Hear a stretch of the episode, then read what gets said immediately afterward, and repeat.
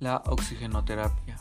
Se define a la oxigenoterapia al uso de de oxígeno con fines terapéuticos.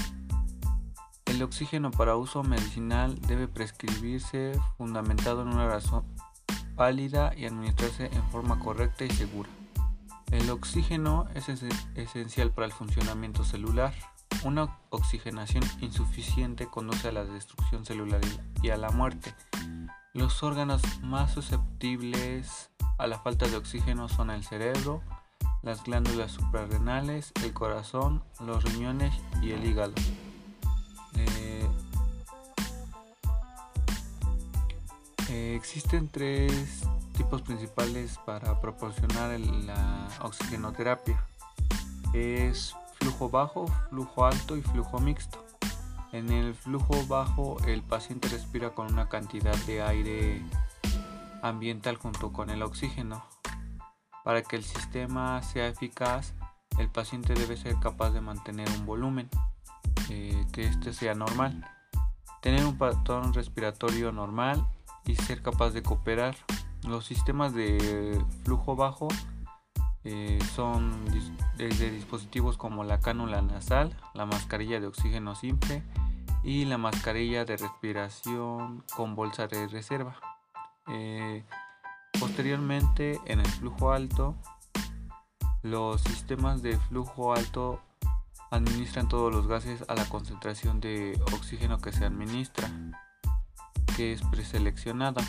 Estos sistemas no se ven afectados por los cambios en el patrón ventilatorio, entre las cuales se encuentran las máscaras de Venturi y en el flujo mixto utilizan técnicas de flujo bajo y alto.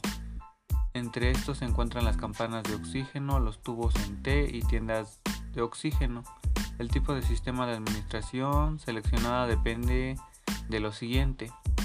La concentración de oxígeno que requiere el paciente, eh, la concentración de oxígeno que se logra con el sistema de administración, la precisión y el control de la concentración de oxígeno, el factor de humedad, el bienestar y economía del paciente.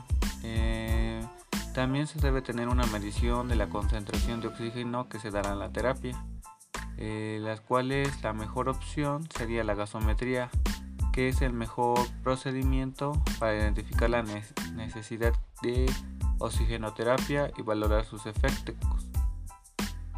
También se puede identificar la necesidad de administración de oxígeno medio de la oximetría de pulso, que es un monitoreo no invasivo que utiliza ondas de luz y un sensor que coloca en un dedo o un pabellón auricular del paciente para medir la saturación de oxígeno, la cual se registra en un monitor.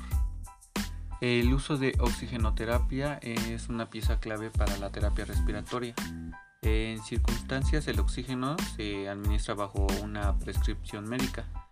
Para esto existen dos tipos de oxigenoterapia, eh, son las que se utilizan más frecuentemente. La oxigenoterapia normovárica y la oxigenoterapia hiperbárica.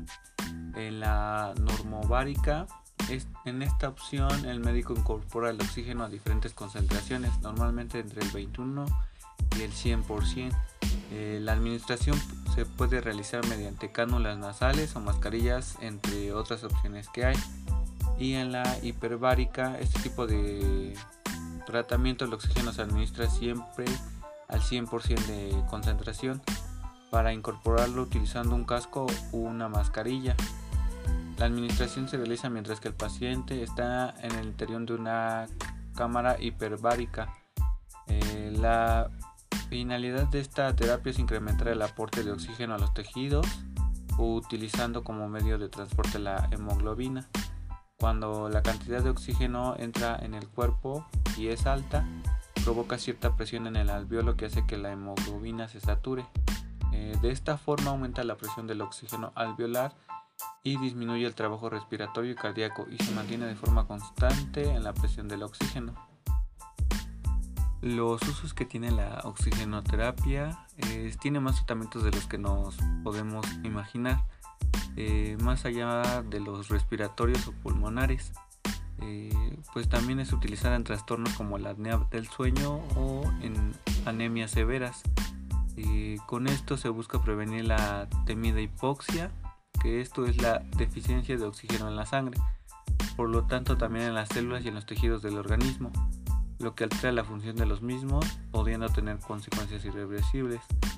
Por todo lo descrito, esta técnica se utiliza cada vez más en los países desarrollados, tanto como para casos puntuales como el objetivo de procurar una mayor calidad de vida a los pacientes crónicos que puedan caer en la hipoxia. Algunos beneficios de la oxigenoterapia son aumentar el metabolismo de la piel y el tejido profundo, eh, mejorar la firmeza de la piel, gracias a que estimula la producción de colágeno. También produce un efecto reductor del volumen, ayuda a reducir los poros y aportar humedad, ser despigmentante, por lo que está indicada para atenuar ojeras y algunas manchas en la piel, y tener un efecto relajante. También ayuda a combatir algunas patologías y algunas condiciones como sería la hiposegmia, la dificultad respiratoria grave, la enfermedad pulmonar obstructiva crónica, también llamado EPOC, así como ayuda a tener como un control sobre los ataques del corazón, el malestar por la descomprensión, el envenenamiento por monóxido de carbono y la hipoxia cerebral. También entre sus beneficios está estimular la producción de glóbulos blancos, eh, tener una mayor cantidad de oxígeno al torrente sanguíneo para que estos vayan a los tejidos del cuerpo, así como acelerar la descomposición de petroquímicos, mejorar la eficacia de las enzimas antioxidantes, aumentar la flexibilidad y la eficiencia de las membranas de los glóbulos rojos, eh, estimula el metabolismo básico del cuerpo